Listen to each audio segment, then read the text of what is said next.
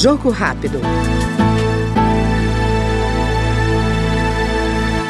Projeto aprovado pela Comissão de Relações Exteriores vai permitir ao Brasil dar destinação a navios que atingiram a vida útil e não podem mais navegar. Segundo o relator da proposta, deputado General Girão, do PL do Rio Grande do Norte, cerca de 800 embarcações perdem as condições de navegabilidade a cada ano no Brasil. Ainda segundo o General Girão, com mais de 100 plataformas para descomissionar nos próximos 10 anos, a Petrobras tem grande interesse na destinação dos navios velhos. Uma empresa que se interessou muito com esse projeto foi a Petrobras. Petrobras.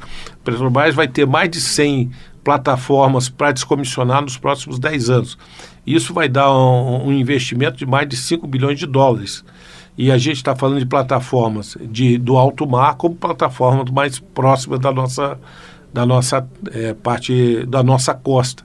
Então isso gera um movimento muito grande. Hoje a Petrobras tem que mandar para outros países para fazer isso. É dinheiro que é gasto em outro país que pode ser gasto aqui no Brasil. Nós ouvimos o deputado General Girão do PL Potiguar no Jogo Rápido. Jogo Rápido.